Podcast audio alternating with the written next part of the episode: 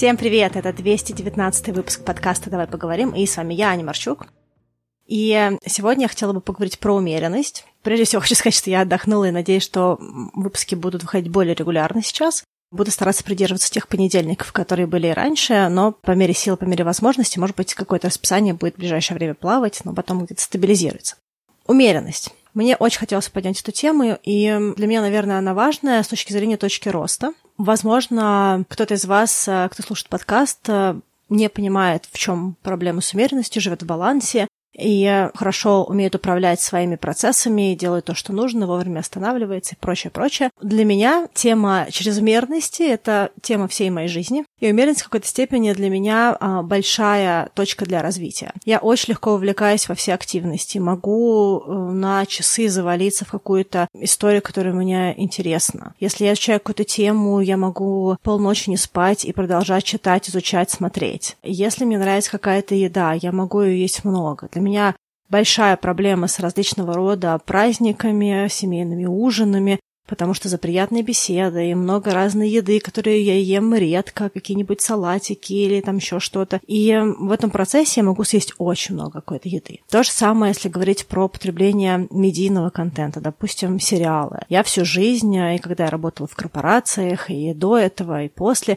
я смотрю сериал, то, что называется binge-watching, когда ты открываешь какую-то серию, к примеру, первую серию первого сезона, и за весь день смотришь огромное количество серий, пока не начинают болеть глаза. То же самое у меня в общении с друзьями, если мы классно сидим, разговариваем, уже много часов, и я вижу, что мне хорошо, и им хорошо, и общение идет, я могу не прерваться, пока мне не станет плохо, или уже не буду рубиться спать, или мне не будет какого-то такого состояния. То же самое с влюбленностями, если мне нравится человек, то мне хочется проводить с ним максимально много времени, весь первый этап для меня такой очень заряженный, эмоциональный, прочее, прочее. У такого формата жизни есть определенные свои плюсы в этой чрезмерности. Я могу за очень короткое время овладеть почти любым каким-то интересным для меня навыком, изучить какую-то новую тему. Мне легко даются языки, я быстро могу достичь каких-то результатов в каких-то больших вещах и в маленьких вещах. Я хочу сказать, что потому что это в какой-то степени аддиктивное, то есть такое как бы зависимое поведение, я не хотела бы сегодня адресовать это людям, у которых есть реальные зависимости, потому что это вне зоны моей экспертизы, поэтому если, допустим, это какая-то ваша история, то лучше посмотреть специальные программы. Но для тех, для кого тема такого залипания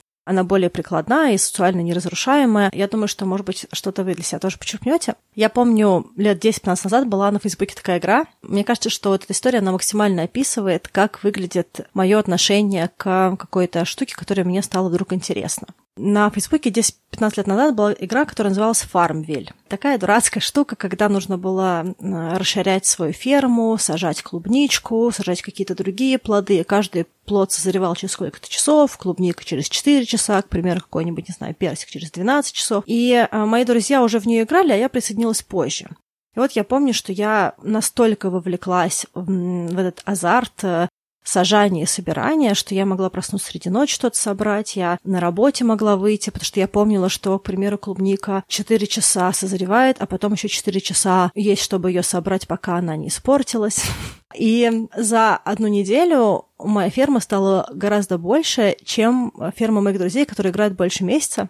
И само по себе, конечно, достижение в этой игре так себе, да, нет никаких жизненно важных задач, зачем нужно сидеть э, в компьютерную игрушку в социальной сети играть. Но вот это желание вовлечься и как можно больше всего сделать и нарастить, оно отлично показывает, допустим, мои отношения с умеренностью и чрезмерностью. В какой-то степени такое обсессивное вовлечение на короткий срок просто я, допустим, в него проваливаюсь и вылезаю через какое-то время с каким-то либо результатом, либо с каким-то навыком, либо с чем-то еще.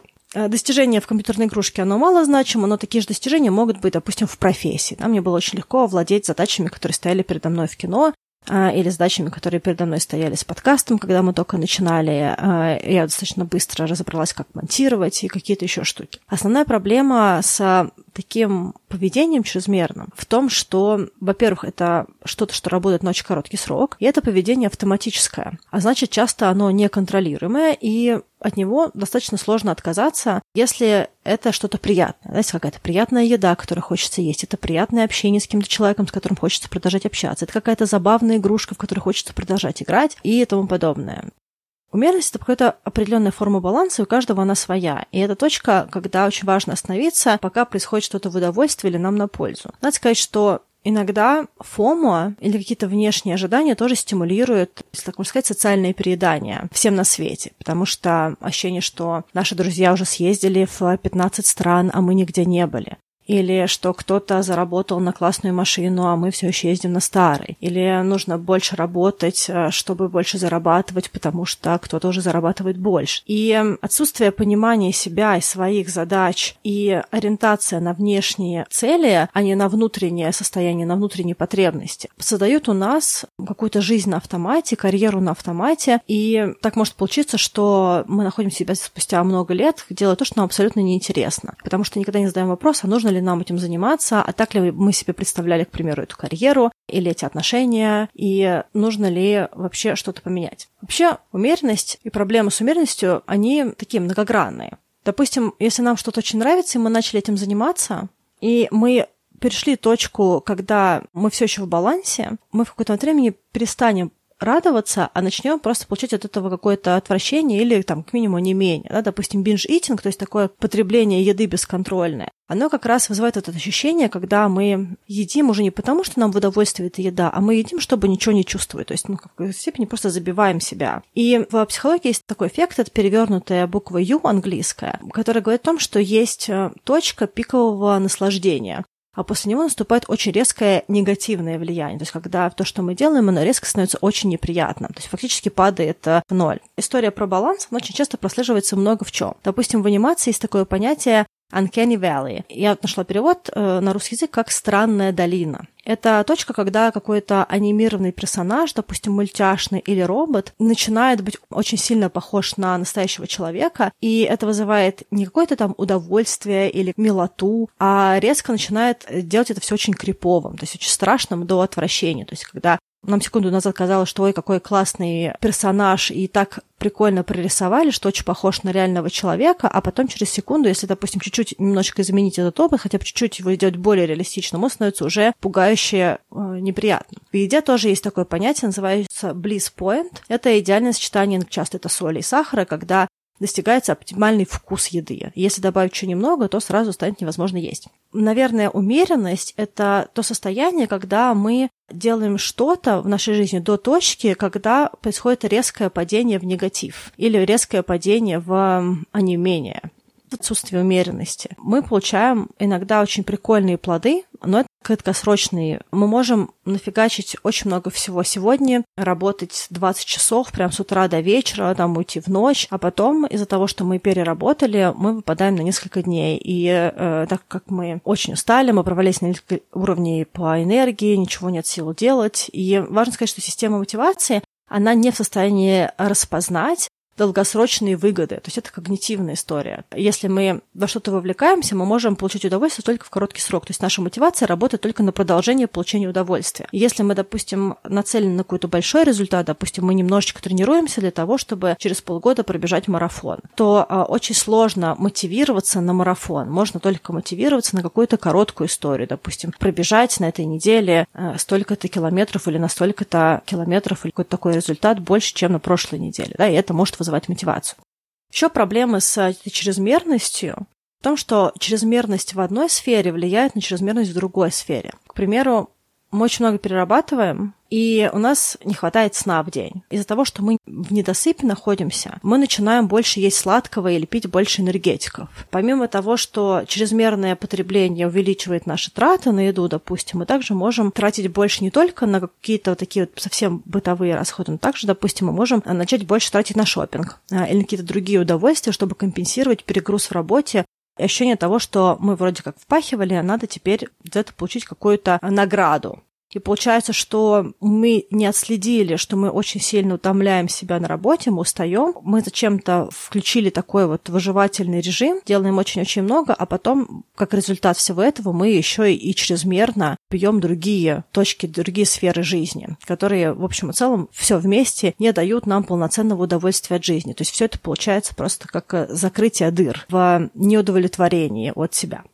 Еще такой момент важный про отсутствие умеренности, что часто отсутствие умеренности не позволяет нам увидеть результат каких-то более серьезных, да, или каких-то более серьезных последствий. К примеру, если мы вовлечены в разговор очень сильно, то мы можем сказать лишнего и потом о чем-то пожалеть. Тогда, если мы более бы спокойно разговаривали, и мы бы лучше были в контакте с другим человеком, мы поняли, как человек думает. Могли быстрее увидеть, что, допустим, человек не согласен с нашим мнением, или то, что мы говорим, ему неприятно, или как-то его обижает. И отследив реакцию, мы могли либо вовремя остановиться, либо извиниться. Ну и вообще, если мы говорим про долгосрочные результаты, наша чрезмерность в моменте может привести к каким-то большим последствиям в будущем. Допустим, если мы регулярно не досыпаем, то у нас будут проблемы со здоровьем. А если мы много курим, то у нас будут другие проблемы со здоровьем. Ну и тому подобное. Да? То есть так или иначе, есть какая-то краткосрочная выгода в наших подвигах, если так можно сказать, на работе или в личной жизни, или в каких-то наших увлечениях, но одновременно нужно всегда очень четко понимать, а стоит ли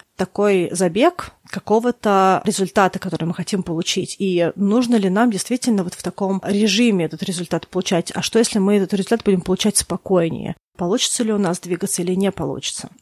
Еще надо сказать, что вообще свойство человека в том, что любую вещь, которую мы делаем, мы можем раскачать. И вообще эта чрезмерность, она имеет свойство растягиваться. Допустим, если раньше нам казалось, что мы можем поработать только 8 часов, то мы потом а, можем спокойно начать работать 10-15 часов, и организм привыкает, что стандарт для нас это, там, не знаю, 12-15 часов, как, допустим, сейчас в кино. Я просто знаю, что я работаю такие-то часы. 5 дней в неделю по 12, по 15 часов. если первую неделю я приходила, и мне просто невозможно было даже встать с кровати утром, то потом оно стало очень естественным и нормальным. Или, допустим, мы ходили в спортзал три раза в неделю по часу, а теперь мы ходим в спортзал каждый день по там 2-3 часа. Или, допустим, в детстве мы ели дольку шоколадки, и нам было достаточно, или одну какую-нибудь шоколадную конфету. А сейчас мы можем, сидя, работая за компьютером, просто всосать в себя целую шоколадку, либо свернуть пакет конфет, и, ну, норма, и нет ощущения, что как-то плохо стало или что-то еще. Но такое расширение границ базы или нормы, оно все равно имеет свои последствия. Да? И если мы много работаем, то у нас наступает выгорание, и потом не хочется вообще ничего делать. Как, допустим, у меня я закончила проект в конце января, и мне вообще не хотелось ничего делать в ближайшие пару месяцев, потому что мне просто не было ни на что сил. Или перетрен, если мы бесконечно в спортзале были и просто себя истощили, либо если мы бегали,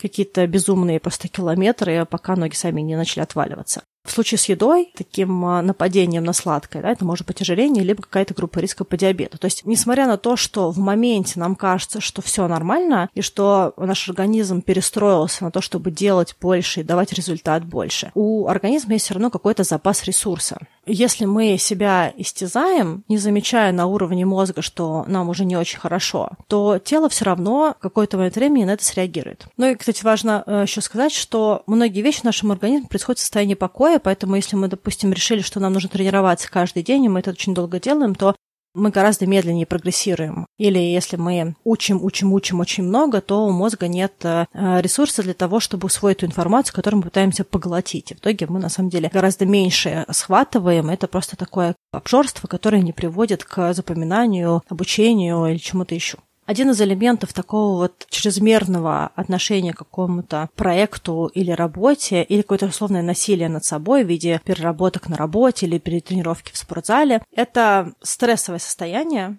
когда мы стрессуем, нам очень важно заглушить эти эмоции. Заглушаем мы эти эмоции за счет перепотребления, да, когда мы истязаем себя до усталости или мы объедаемся до не менее и прочее, прочее. А когда заглушка достигается этим перепотреблением, человек снова начинает стрессовать, потому что переел, допустим, или перетренировался. И получается вот это вот такой вот вечный цикл, что фигачил, убился, фигачил. Мы сначала стрессуем, потому что мы что-то делаем, и нам нужно как-то компенсировать стресс. Потом мы стрессуем, потому что мы переели или что-то еще. То есть как бы получается какой-то такой вот вечный, э, вечный круг неудовлетворенности. Но еще такой большой момент, если мы говорим про неудовлетворенность, это очень большая зона неудовлетворенности, связанная со стыдом. И чрезмерность очень часто достигается форматом воспитания или образа жизни, когда нам кажется, что перед нами стоят какие-то очень грандиозные задачи. И если мы не в состоянии их вынести, то мы не молодцы.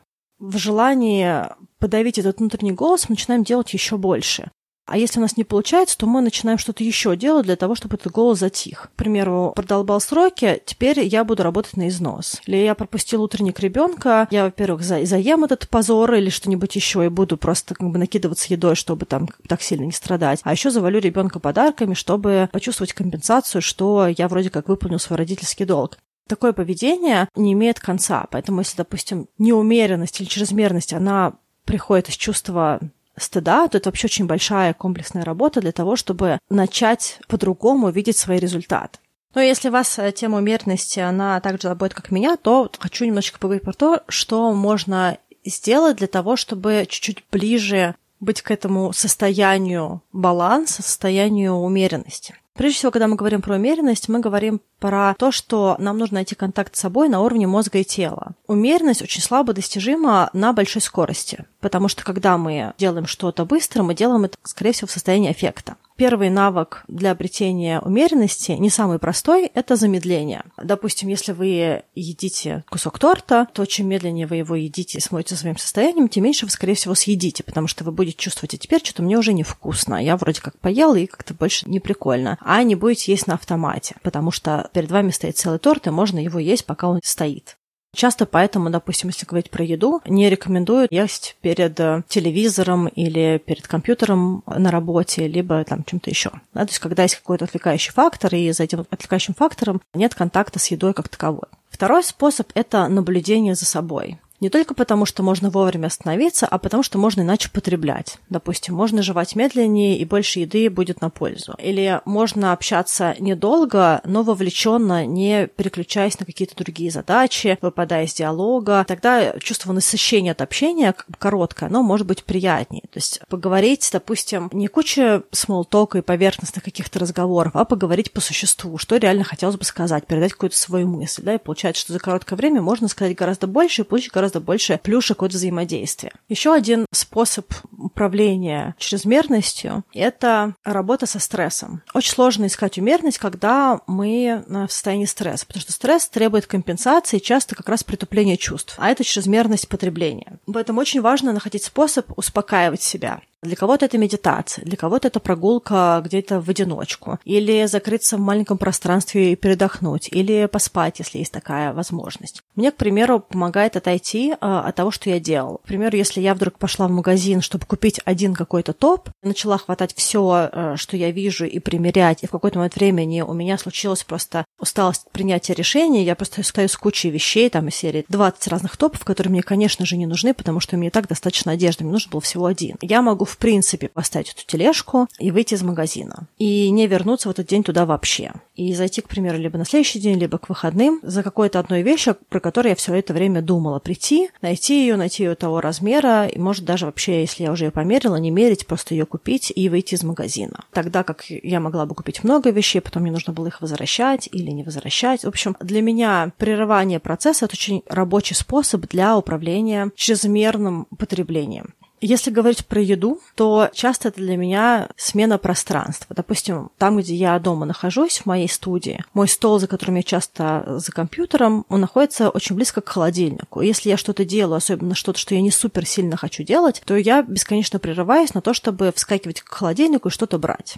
Я понимаю, что при том, что нет ничего плохого, что я ем ту еду, которая есть в холодильнике, я, скорее всего, просто переем и буду просто закидываться круглосуточной едой. Поэтому я собираюсь иду в кафе. И в кафе я, скорее всего, потрачу больше, чем если бы я просто ела из холодильника, но съем я значительно меньше, потому что во-первых, доступ к еде ограничен, нужно каждый раз подходить к стойке, что-то заказывать и покупать. Ну и потом есть тоже какой-то лимит трат, да, который я хотела бы сделать, если я работаю регулярно из кафе. Поэтому для меня вот такая смена пространства, она также влияет на вот эти триггеры за каким-то большим столом, за ужином, если я с друзьями или какой-то семейный ужин, такой маленький трюк, который я делаю, я сажусь рядом с той едой, если, конечно, есть возможность э, выбрать место, где кто сидит. Я сажусь с такой едой, которую я больше всего хочу за этим столом съесть. И я, может быть, съем ее больше, чем мне нужно было бы с точки зрения насыщения. Но я знаю, что если я сяду где-то подальше, и та еда, которую я на самом деле хочу, будет через несколько блюд от меня, то я успею понахвататься всех блюд на пути. И в итоге я съем и того блюда много, и всего остального остального тоже много. Поэтому для меня самое простое это получить насыщение ровно от того, чем я хотела бы насытиться. И даже если я переем, все равно я переем меньше, чем я переела бы в других обстоятельствах. Если у вас также есть история про то, что вы вот так вот на неумеренности закидываетесь, и вам нужно каким-то образом себя успокаивать и ограничивать, да, особенно в состоянии какого-то стресса, то здорово подумать, какие а, маленькие хитрости вы можете сами с собой делать. Потому что даже если вы знаете, что вы делаете, мозг все равно пойдет у вас на поводу. Да? То есть, если я знаю, что я встала, я иду в кафе, потому что я уже много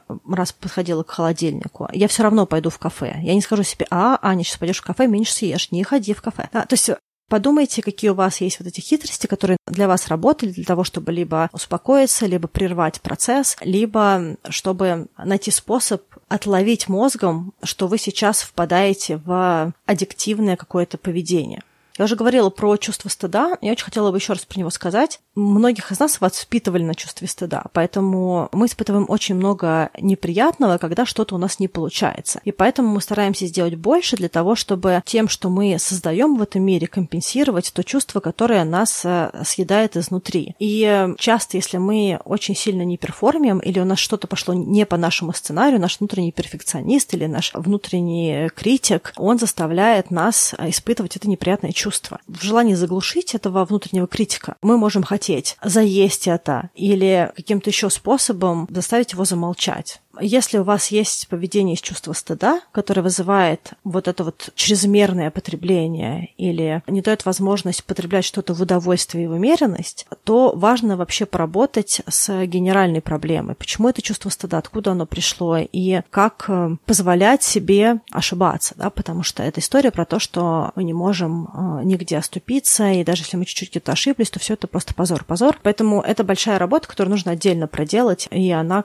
мне кажется, важная работа, которую можно сделать, если особенно тема с чрезмерностью, с тем, что вы берете 15 хобби за месяц, или берете третью подработку, или соглашаетесь э, сделать какое-то доброе дело куча своих друзей, при этом вы для себя не можете даже найти время, чтобы пойти постирать, там, не знаю, одежду или что-то починить, или просто отдохнуть, или посмотреть сериал, который вам комфортно, но зато вы всем всего пообещали, и вы в страдании от того, что вы на себя много всего взгромоздили. Забавно, что даже как будто бы приятные активности при чрезмерности, они вызывают много каких-то не самых лучших последствий. Допустим, даже чрезмерный сон или чрезмерное ничего не делание могут негативно на нас влиять. Да? Чрезмерный сон разбивает нам день, а если долго ничего не не делать, то очень сложно себя потом собрать для того, чтобы вернуться в какое-то продуктивное состояние. И помимо того, что сложно себя собрать, если, допустим, опять-таки вы живете на чувстве стыда, и вам очень тяжело иногда бывает с этими внутренними состояниями, то может так получиться, что когда вы долго ничего не делаете, во-первых, себя истязаете этим и говорите себе, какой вы не молодец, что вам уже нужно перестать отдыхать, а еще потом вы не можете собраться, потому что вы так давно не делали какое-то дело, что вам кажется, что теперь вы это дело делаете супер плохо, потому что вы выпали из рутины этого дела. В общем, так или иначе, здорово хорошо спать, здорово отдыхать, но любые даже позитивные вещи могут вызывать неприятный эффект. И ключ к восстановлению этой умеренности, особенно когда было какое-то сильное провисание, это рутина. Когда мы находимся в процессе переедания или переработок, или перетренировок, рутина — это отличное состояние. Когда мы долго ничего не делали, и мы не знаем, как вернуться обратно, и как хорошо спокойно, планово работать. Рутина — это тоже очень классно. И вообще выстраивание рутины — это очень мощный переходный этап между таким интуитивным поведением, да, допустим, возможностью слышать себя и слышать, э, хватит мне есть или, допустим, хватит мне работать, а устал я или нет. А вот я сейчас уже три с половиной часа на звонке с другом, а мне все еще кайфово с другом общаться, или я общаюсь уже по инерции. Рутина, она позволяет прервать процесс в более конструктивном ключе, потому что когда мы находимся в потоке, мы не можем отловить, что что-то с нами происходит. Часто сложно остановиться органически. А когда запланировали что-то, то нам гораздо проще самим себе сказать, что все, цикл закончился. К примеру, если вы знаете, что вы склонны с какими-то друзьями зависать на очень долгий разговор, к примеру, у меня есть такая проблема, потому что большинство моих близких друзей находятся в других городах и на других континентах. И для меня единственный способ с ними контакта — это долгие разговоры или долгие видеозвонки. Иногда бывает так, что я позвонила одному другу, потом другому другу, и прошло 4 часа или что-то от э, общения, и я абсолютно без сил. Я очень люблю своих друзей, но у меня абсолютно нет сил, чтобы дальше делать какую-то работу. И дальше я могу просто только тупить. Так вот, если, допустим, я знаю, что мне в этот день нужно еще записать подкаст, что-то сделать для работы в кино, посмотреть какие-то материалы по режиссуре или что-то еще, я знаю, что я устану, то я могу так распределить свое время, что сегодня я говорю только с одним другом, говорю с ним час, и когда мы созвонились, я вообще могу поставить будильник, и когда час прошел, я могу сказать, все, мне пора бежать. Или я могу поставить какую-то другую активность после этого разговора, которая само по себе прервет этот разговор. Да, допустим, а дальше у меня встреча с каким-то коллегой, который мне больше расскажет про режиссуру. ну, условно говоря. Я стараюсь создать рутину, которая даст мне больше конструктива. Или я договорилась поиграть в теннис с кем-то, и теннис начинается в 11 утра. И вот я в 9.30 созвонилась, я понимаю, что мне нужно закончить к 11, и часть этого времени мне нужно еще одеться и выйти куда-то, да, и, соответственно, это будет какой-то такой разговор, когда я еще буду в процессе. Вот, в общем, когда у нас есть рутина, и когда мы не можем остановиться самостоятельно, рутина позволит нам научиться прерываться и жить по какому-то условному расписанию. А дальше, возможно, через эту рутину будет проще выйти какой-то более органичной для самих себя умеренности, потому что мы, в принципе, меньше находимся в состоянии выпадания в неконструктив, когда мы зависаем, когда мы едим до менее, смотрим э, фильмы до боли в глазах, когда мы общаемся с людьми до полного истощения и прочее, прочее, прочее. Хотелось бы немножечко сказать про цикл, потому что поведение такое аддиктивное, когда нас все захватывает, оно часто также более склонно, когда есть эффект новизны. Да, допустим, мы начали какой-то новый проект, или новое хобби получилось у нас, или новая работа, или мы в новых отношениях, и нам очень нравится человек. И тогда мы гораздо более склонны, не жалея себя, в это вкладываться. Но если мы что-то делаем долго, и это входит в какую-то рутину, это становится для нас чем-то естественным, то желание так сильно гнаться за этим постепенно вымывается, и мы гораздо спокойнее. Мы гораздо спокойнее можем пообщаться с каким-то другом, который нам приятен, да, и у нас нет такого ощущения, что нужно еще с ним времени. Или мы можем спокойнее делать какую-то работу. Это не всегда так бывает со всеми во всех ситуациях, но чаще, чем нет, вот этот азарт если мы именно на азарте это делаем, он снижается, чем дольше мы что-то делаем, чем более для нас это естественно и планово. Если мы, конечно, это делаем на стрессе и на чувстве стыда, то такого эффекта может не произойти. И еще один ключ к умеренности – это доступность. Допустим, есть с едой такой трюк, про него много говорят, только тут очень важно, чтобы была всего одна еда, да, один вид еды. Когда эта еда не является для нас чем-то уникальным и редким, или когда мы себе много этой еды запрещаем, а тут мы себе вдруг ее разрешили, нам гораздо проще без каких-то дополнительных усилий воли прерваться. Допустим, у меня был момент, когда мне очень нравился торт с маракуйей из Вкусвилла в Москве. Такой муссовый, классный, вкусненький, сладко-кисленький. И я просто могла съесть много этого торта. И когда он у меня был в холодильнике, один купила торт, второй торт. Регулярно я заметила, что а сегодня что-то вообще не хочется этот торт, потому что я вроде как бы его ела все дни подряд, и на завтрак, и на обед, и на ужин, и переедала. А теперь мне не хочется. И даже какие-то моменты он стоял уже в холодильнике, скоро срок годности закончится, я что-то его больше не хочу. Когда мы не запрещаем себе какой-то продукт или какую-то активность или что-то еще, а у нас есть постоянный к этому всему доступ, то нам гораздо проще съесть чуть-чуть. Я вот помню, что в какое-то время с этим тортом я просто могла э, сделать себе кофе и съесть маленький кусочек. И мне этого было вполне достаточно, не нужно было прям накидываться на эту еду. Так что, возможно, для вас это тоже какой-то инструмент, особенно если у вас нет этой умеренности в питании. Да, и так можно поступательно двигаться от одного продукта, который вы безумно хотите и не можете остановиться есть, до другого продукта. Да, вот этим пресыщением, этой доступностью продукта продукта. То есть кажется, что вы потом все время будете его есть, никогда не остановитесь, но это не так. Посещение наступает, главное, чтобы это был один продукт, потом это другой продукт и тому подобное, а не все сразу. Надеюсь, вам было интересно, и на этой сладкой ноте, наверное, на сегодня все. Пишите ваши вопросы, и я обязательно подниму какую-то из этих тем или из этих вопросов следующих выпусков. Пишите, что вам нравится, чего бы хотели вы больше, как вам вообще заходит формат, и услышимся с вами на следующей неделе. Всем пока. Обнимаю.